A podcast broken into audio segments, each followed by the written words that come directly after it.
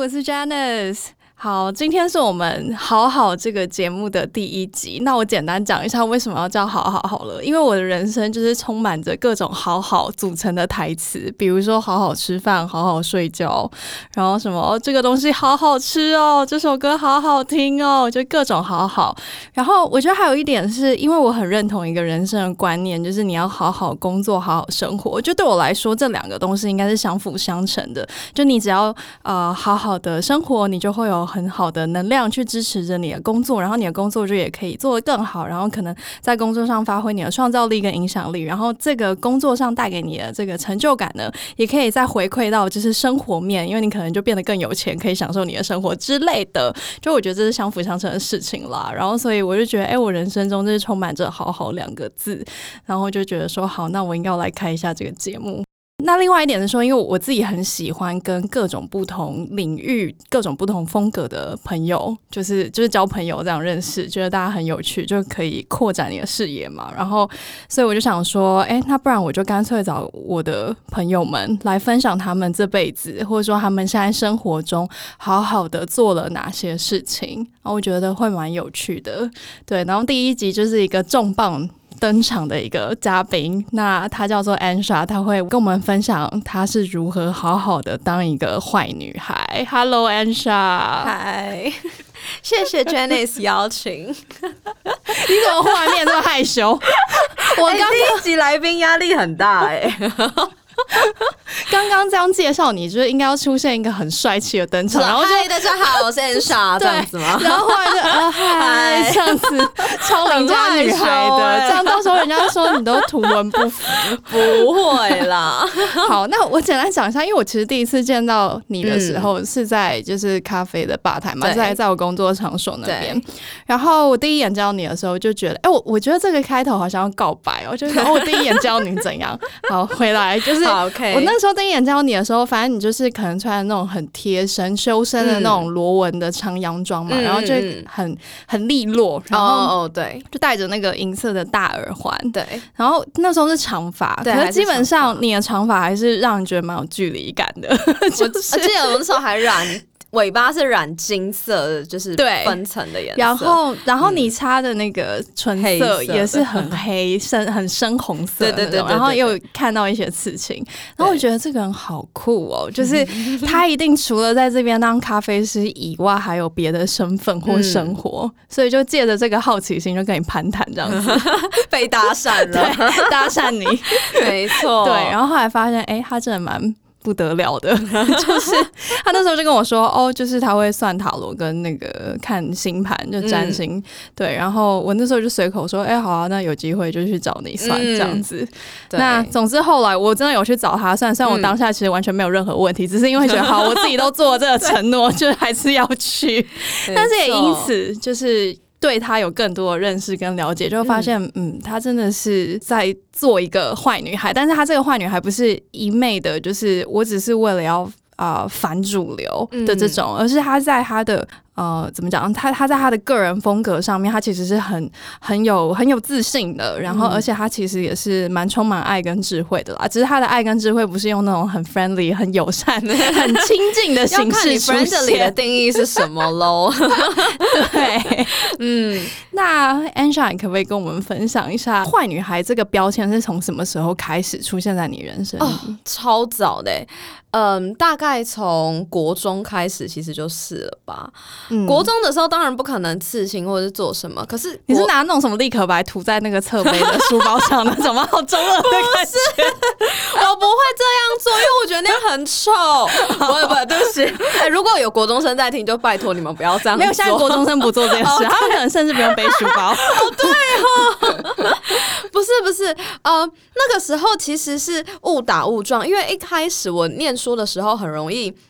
我不知道哪来的磁场，我一直被分到就是类似有点像人家说的放牛班去，对。但其实我成绩一直都是很好的，可是因为我有转学过，那你如果转学的话，他们会把你先放进呃人数最少的班级。那个时候刚好有一班，他其实是差一点要被拆班了，因为真的就是学生都太可怕，老师不敢教，所以差点被拆班。嗯。可是因为那班的学生，嗯，家长都很有钱，所以那时候后来没有拆成，只是其他的学生呃待不下。下去了，就可能他们也转学或转班了。嗯，对，那所以那一班变人最少，那所以我进去就变成在那一班。那其实是那一班的学生真的都是蛮坏的，嗯，所谓的真的就是很像大家看到电影那种放牛班的春天，就是会拿东西丢老师啊，然后上课一上课人就都不见了。嗯，但我觉得你拿一个比喻很有趣，就是因为大家在讲坏学生的时候，直觉想到的，比如说要引述的电影，可能会是呃那种角头吗，还是什么之类的。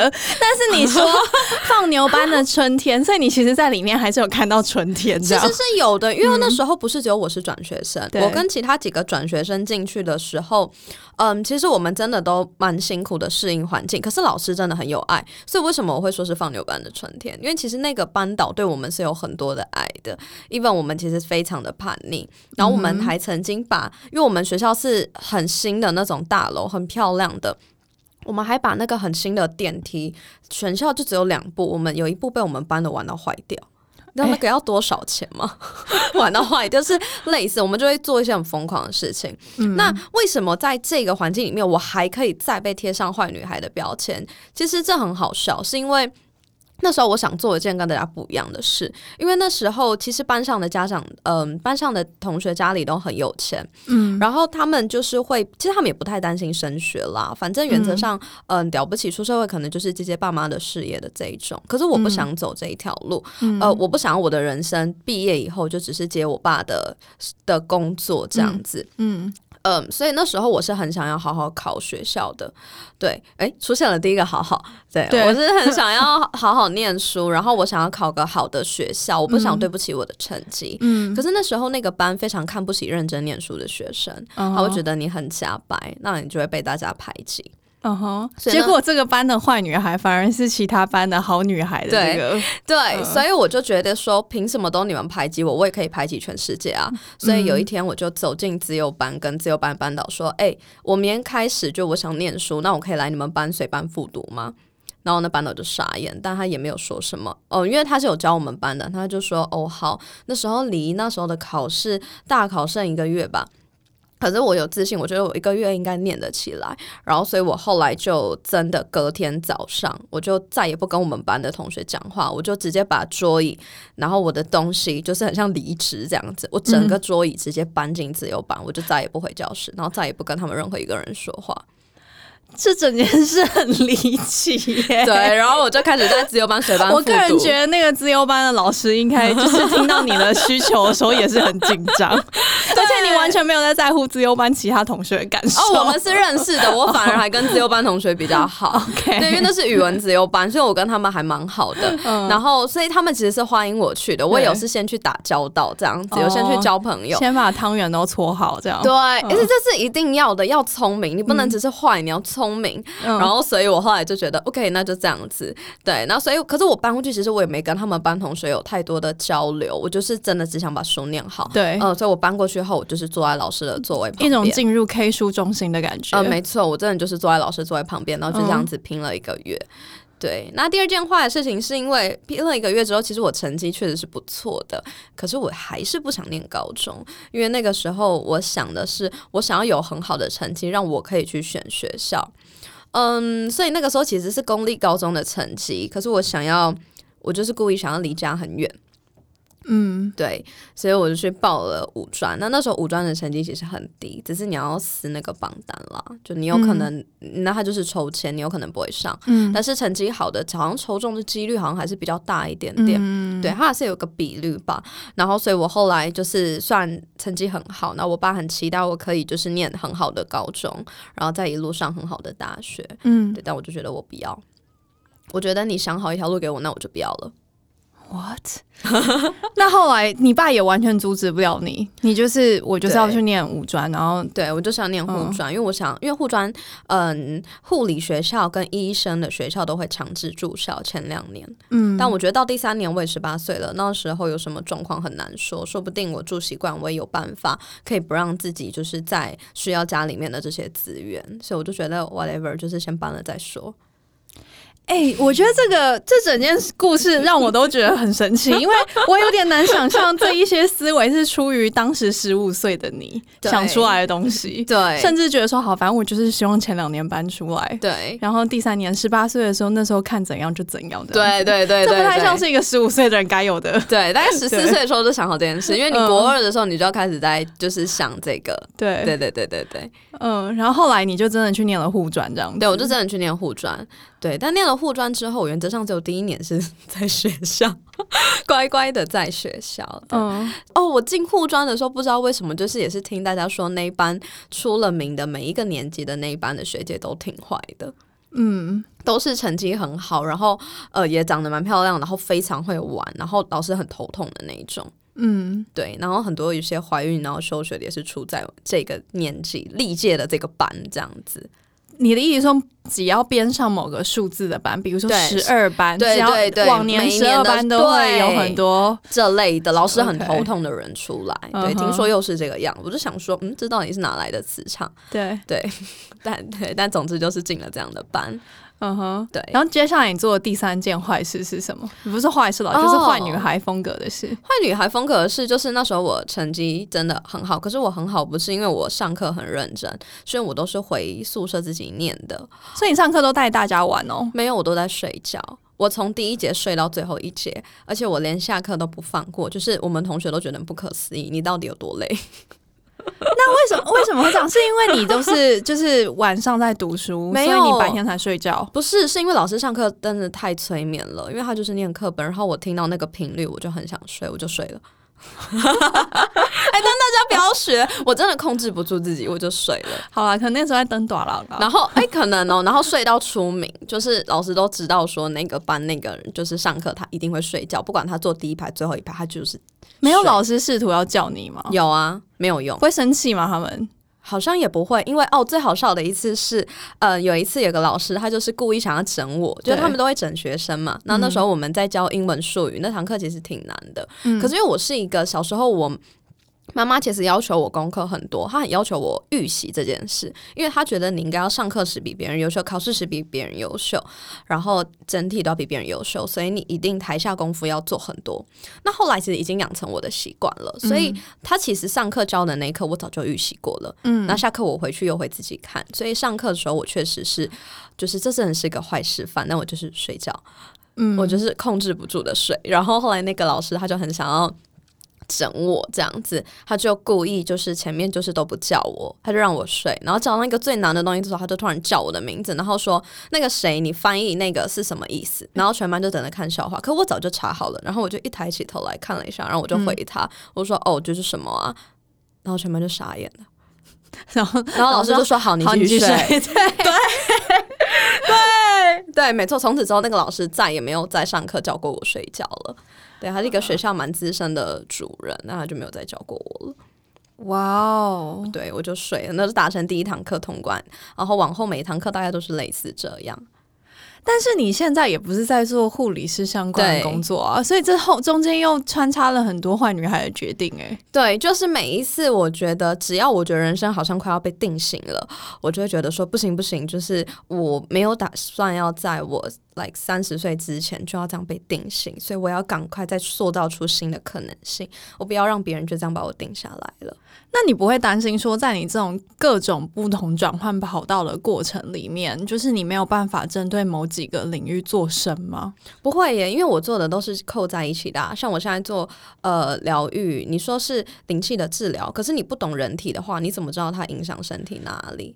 哦你怎么知道？它影响作用跟代谢的机转是什么？嗯哼，对，或是客人有在服药，那你也要知道他现在服药的状况会不会影响到能量的吸收，或者、对、嗯各式各样你都要了解。其实要了解很多东西的。嗯，跟听众交交代一下，可能画风一转，忽然变成疗愈师这样。但他他其实就是除了呃那个塔罗的占卜，然后跟呃看星盘之外，还嗯会做灵魂疗愈、灵气治疗。对，所以他这边讲的就是说，他高中读的那一些嗯人体构造，对，非常有用。对，对，包含我们要画过每一块骨头、每一条神经、每一条血管，都是亲手就是要去画这样子。对，所以那个时候，其实我觉得五专应该算是我严格说起来算最叛逆的时期吧。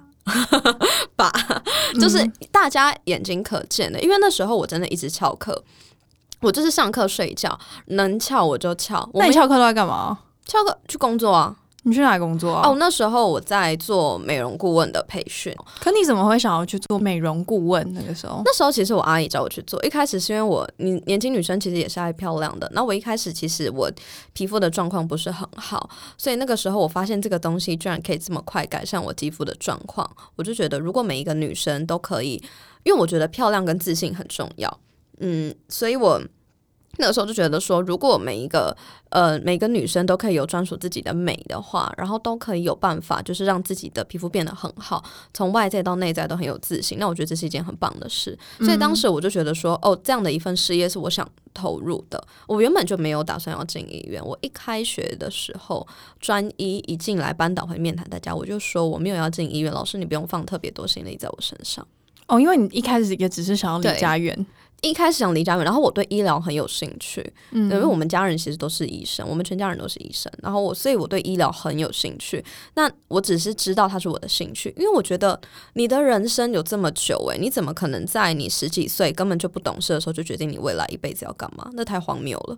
嗯，那是要去闯的年纪，所以那时候我就觉得说，哦，那我很清楚，我我念我的兴趣，而我为我的兴趣负责，所以我交出好成绩，那是因为我喜欢，嗯，不是因为谁要求我，对，所以我那时候就觉得说，那我就不会，但我没有要进医院，所以我就也很明确的跟老师说，如果你有什么机会，请你先让给其他同学。但你当时为什么会不想进医院呢？因为我觉得我只是念我的兴趣，我在这里耗耗耗到二十岁，我给我自己定的是二十岁之前，我一定要找到我人生真正的方向，算上是算得上是方向的。然后这几年我就是只是有一个锚定的地方，然后让我往外跑，就是去闯。嗯，对对对对对，就是你只是不会跑太偏。对，好。然后后来你就去嗯尝试做了美容顾问这样子，对，一做也蛮多年了。对，然后那时候确实做的还蛮不错，因为呃，一个学生你当时很难想象，你做美容顾问，你两三个小时的课，你可能收入就是一两万的。嗯哼，对，就是以如果你有产品，然后你有课程，然后我那时候的客人几乎都是一些很神奇，都是一些贵妇啊。他不是年轻人，都是一些贵妇或是一些妈妈或者什么的。然后那个时候你其实才可能十七、十八岁，因为那时候其实是高中，对，十十六左右。哦，是，嗯，对，十六、十七，嗯。然后对，但是你那时候打扮什么的，看起来就是真的就是蛮成熟的。没办法，因为你要在外面招课，你不可能让他们知道你是学生。对，所以那时候我就是大概就这样子过。可是那时候很累，其实，但是。呃，那时候被我爸，然后被老师知道的时候，都会觉得说，就是为什么这个孩子就是都不在学校，然后在学校就是在睡觉。你爸应该很头痛，很头痛，然后旷课无极限。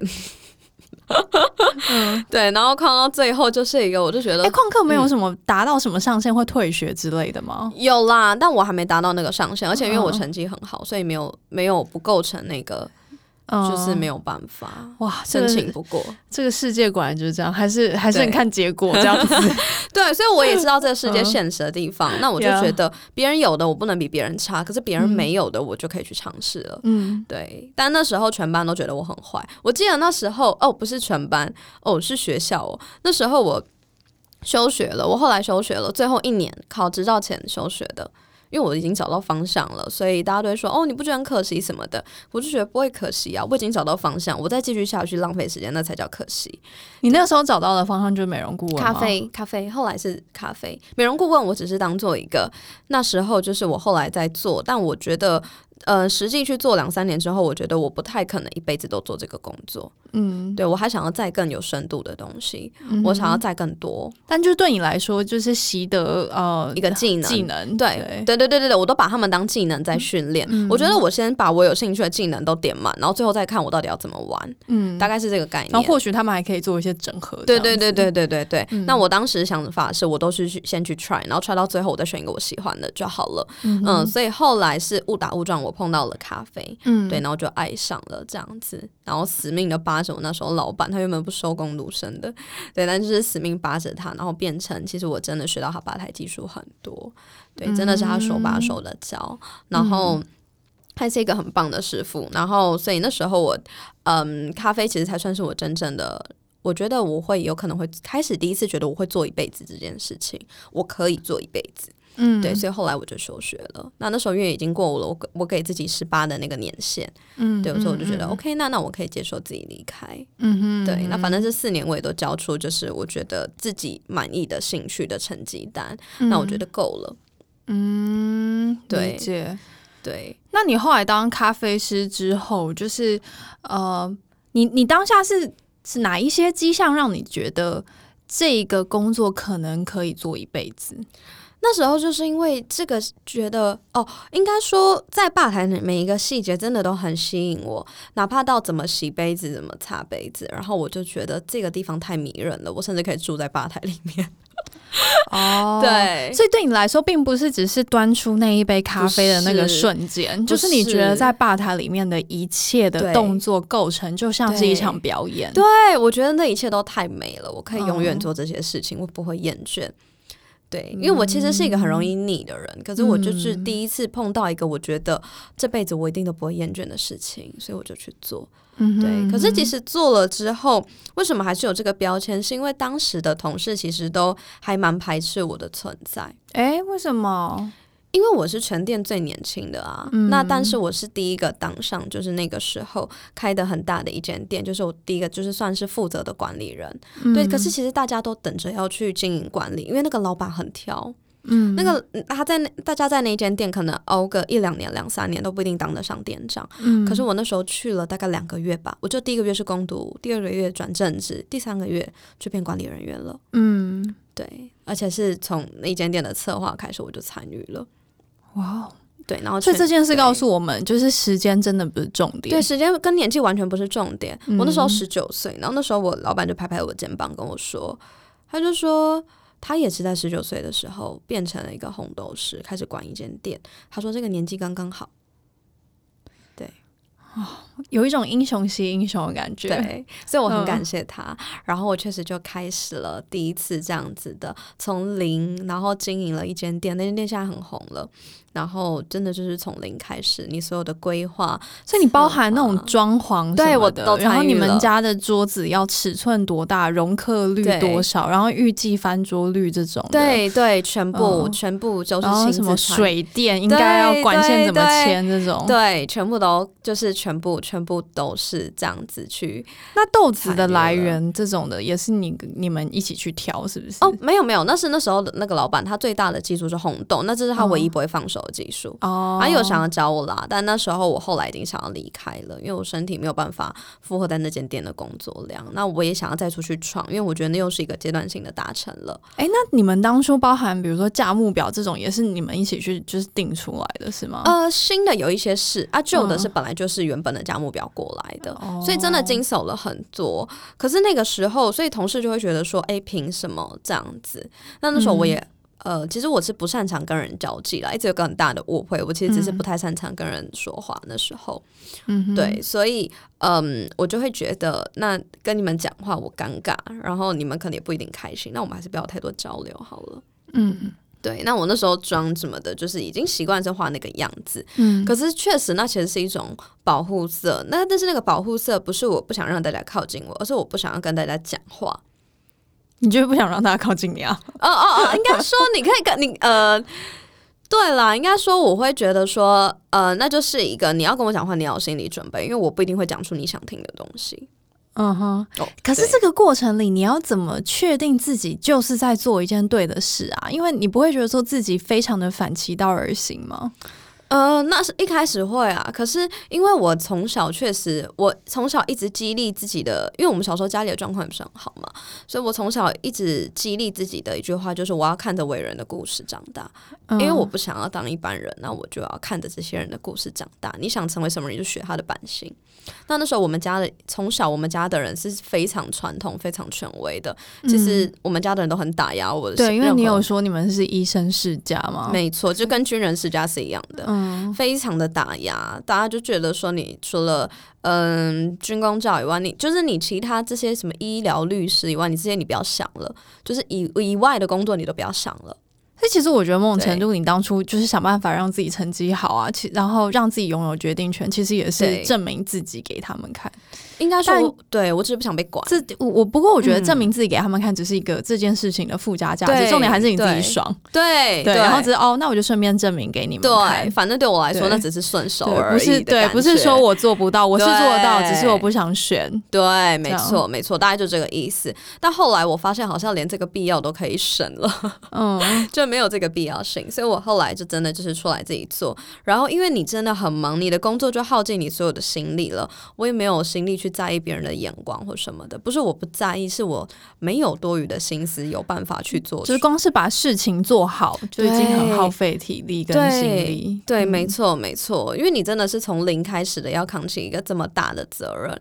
然后，对，但是那时候的同事就是会，所以我一直其实跟人群确实都会有一个格格不入的感觉。可是我好奇、诶欸，因为你如果要管理一间店的话，人也是很重要的一环啊。那在这样子的前提下，你要如何带领团队跟你一起把你想要的嗯事情做好啊？哇，这就难了。其实第一次我觉得我并没有做得很好，但我那时候记得最好的就是呃分区管理这件事，就是我在卡内基的公司，就是在企业管理时候学到的。嗯，你说你之前在当美容顾问的时候，对对对对对那顾问公司教你的，对对对对对，嗯因为我们每一个礼拜的培训都蛮严谨的。嗯然后那时候我就是做了分区，就是我觉得每个人都有他擅长的东西，然后我帮大家做一个记录表，就是在共同必须培养的基础上，大家的指数是多少，然后在个别的。领域上谁最擅长做什么事情，我把它全部都整理出来，然后在最忙的时候就是去做这个工作分配，让每一个人站在他们最擅长、速度最快的位置上。嗯，可是那时候的人没有办法，就是我觉得大家也缺乏好的一个沟通方式。那时候我也不像现在这么有的有耐心，嗯，所以我那时候也真的是比较年轻气盛一点点。嗯所以我也会觉得说，那如果我讲，那你们不听，大家就不要做了，这样子。嗯对，所以有时候很好，时而很好，时而就是有点一盘散沙。因为那时候大家都会觉得说你很年轻，那凭什么我们要听你的？因为他们那时候其实都二十几岁，要三十岁了，当时、对，所以他们嗯觉得说你那么年轻，那为什么我们要听你？嗯。那到底最后最后这有扭转成功吗？还是说你觉得当初的那个案件，嗯应该说当初这个情况，它其实就是一个经历？对，对，我觉得一半一半啦。嗯成功的地方应该是我确实启发了其中几个人对咖啡的热忱，那他们到现在都还在咖啡界。嗯，对，然后那他们有觉得你比较亲近一点的吗？后哦来，他们跟我很亲近啊，哦就是少数几个，他们真的有理解。其实我也是一个一个去跟他们会谈什么的，所以我其实一直都不擅长跟人讲话，真的都是硬练练习来的。我觉得没有什么东西是你努力练不成的，嗯哼，对，一样的，对对对对对。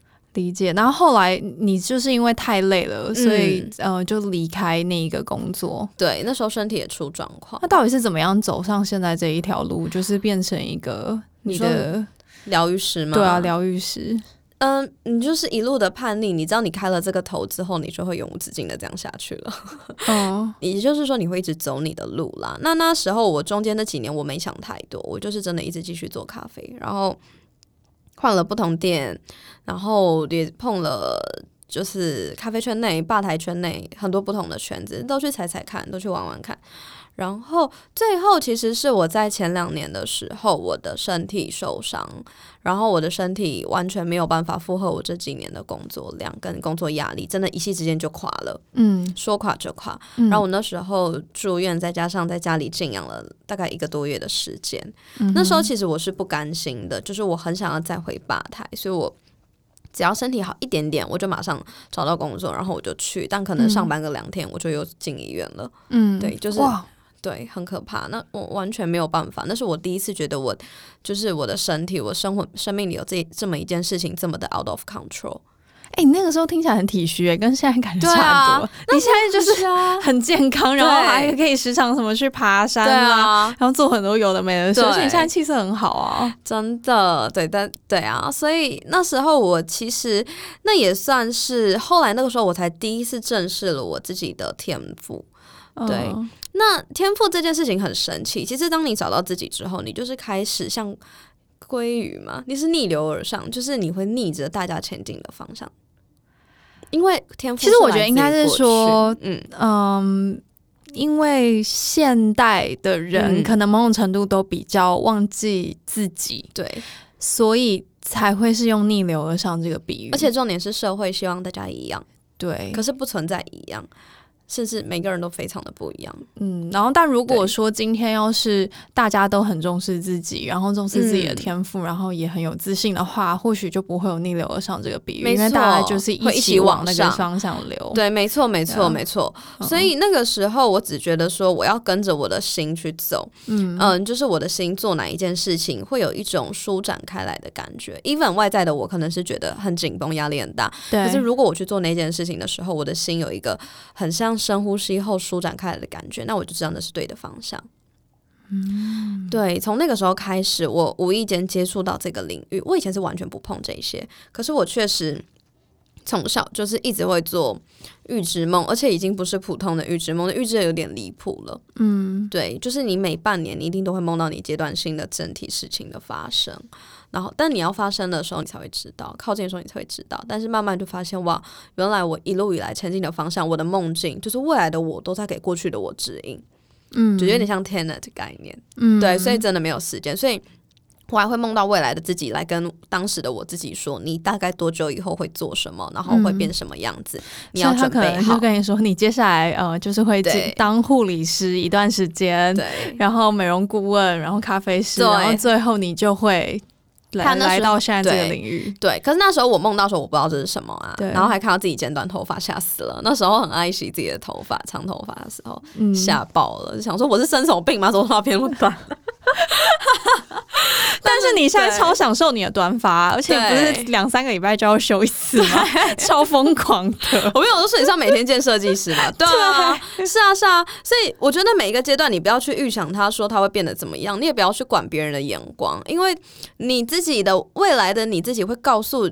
以前的你自己的事情，我就是会做预知梦的人，我们预测的未来都有变化了，更何况是别人说你能或不能，那根本就是太不可，就是太不可思议了。怎么就是没有人可以说得准的？嗯，对但是在别人眼里，或说在我身边的朋友眼里，会觉得说你为什么一直都不能，你一直都不在我们这个层里面，你一直不知道在哪里，没有一个层是真正属于我的。嗯但是这个状态是让我觉得最舒服的，就我可以自由的，嗯，徜徉游离在不同的层、不同的群之间。嗯哼，对，可是呃，很多人或是我身边有的朋友就会觉得说，你今天就是很叛逆啊，反正也没人管得动你。这是我身边很多人曾经给过我的评价。呃，像我之前呃讲到我的工作或者是什么，我就会问说，哎，我可不可以做什么事情？比如说问我的老板或什么之类的。那我老板居然就是会回我说，就是你去啊，反正又没人管得住你。我讲或不讲有差吗？我才发现哦，原来这已经默默变成大家对我的一个定义跟一个嗯，像是标签的东西。对，那对啊，但我最后我好奇一件事哦，就是。嗯，因为你也知道，在马斯洛需求理论里面呢，爱与归属还是蛮重要的。嗯然后你刚刚有说到，就是你可能没有办法完全的只属属于哪一些领域或是哪些圈子嘛？。对，那那在这整个做一个坏女孩的过程中，你觉得，嗯，你也有获得所谓爱与归属这样子的感受吗？有诶、其实有诶、对，呃，应该说不同的阶段里面，我获得归属的群体是不同的。哦，嗯，其实还是有啦，那只是因为我我属于的群体跟当时大家想的差很多。应该说现在才是真正完全不属于任何一个群体。我觉得某种程度你有点像那种什么狡兔有三窟，就是你就是你知道你在做这件事情的时候，你会有那个圈子，就是那对这做这件事情跟你一起有共鸣的对圈子。对对对对对对，然后可能你在做另外一件事情的时候，我觉得也可能因为你尝试的事情横跨太多的维度了，嗯所以你才没有有办法一次直接纬就找到度这个用的很好。没办法一次直接找到一群人，然后他跟你一起横跨各个对不同维度，但你就是在每个维度都创造一个圈子。对对对对对，所以其实你每个圈子还是都有属于他们，只是你又不是呃，就是我不会绑的死符合自己。哦对，所以这其实是让我觉得舒服的。可是嗯当然了，一开始的时候是你会觉得孤单，一开始你会觉得有点孤单的地方是，好像没有人有办法真的完全理解你。嗯可是后来想想，自己做这个行业觉得很正常，本来就没有一个人有办法完全理解另外一个人。其实某种程度我们都不见得能完全理解自己。是啊，，是啊，所以你怎么能能够说我希望有人完全理解我，那是不可能的事情。你可以说我希望这个人能跟我有共鸣，嗯或是这个人可以跟我呃理解我某一些想法，比如说我在工作上的想法，我在感情上的想法。嗯对，但你不能指望有一个人完全理解你，因为他就不是你啊，你都不完全了解你自己了。对啊，那爱与归属这件事情说来就比较悬一点点，但也没办法，我常分享就是这样子。我最后真的找到的，应该是因为，毕竟因为我找回的是我可能跟灵魂沟通这个上面很深刻的一种能力，但我就不会说它是天赋，因为每个人其实都可以。那我只是先去开发这个能力而已。对，那当我开发这能力之后，我发现哦，原来我跟我的我们每一个人都有的指导灵的团队，就是你。你有了一群一直在守护你的灵魂，有些人会说是天使嗯之类的。嗯我发现原来我跟他们一直都很亲近，甚至我知道他们是我的谁了。嗯在每一个不同的世纪，然后每一个不同的旅程里，他们扮演了我什么角色？嗯那比如我曾经的家人，我曾经的学生，我曾经的老师。嗯所以我觉得很感动的是，这些灵魂都还这样陪伴我们。那我就是属于这个宇宙，我觉得这才叫做真正的归属。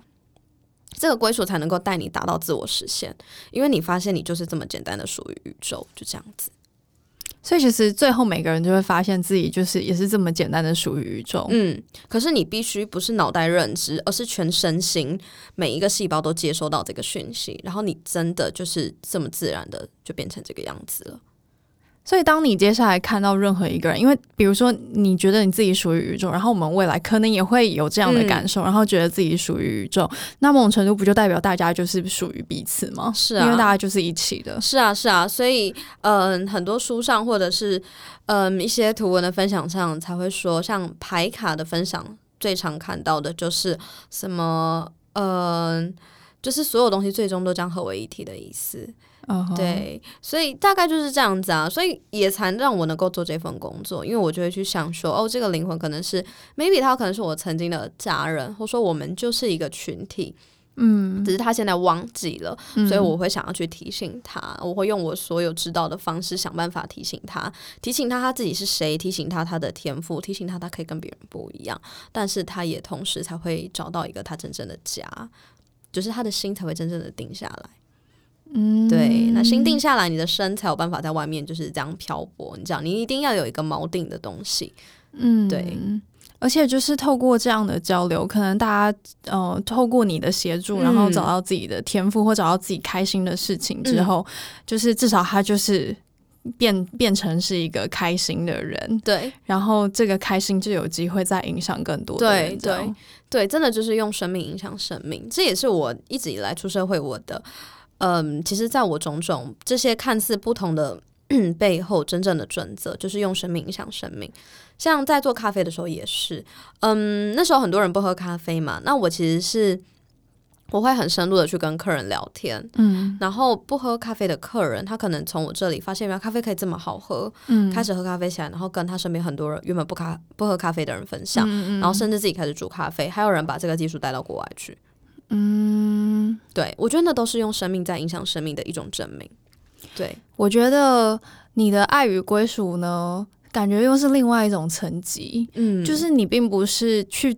怎么样找到一个群体，然后嗯。注册进去这个群体？你其实是有一种就是创造出这个群对体，对，的因为我觉觉得你的生命是用创造的，那你嗯。创造了一个你自己是新的个体嘛？对。你就像你帮你创造一个新的身份，那你会需要一个新的舞台，那你就有一个身份，然后你再去打造一个舞台就好了。嗯，对，因为我感觉你上一其实虽然你说你非主流，然后可能嗯是一个、呃会被贴坏女孩的标签，但是比如说我平常看你的生活啊，就感觉嗯你也是，就是你身边也还是充满着很多你爱的人跟爱你的人这样子。嗯，对。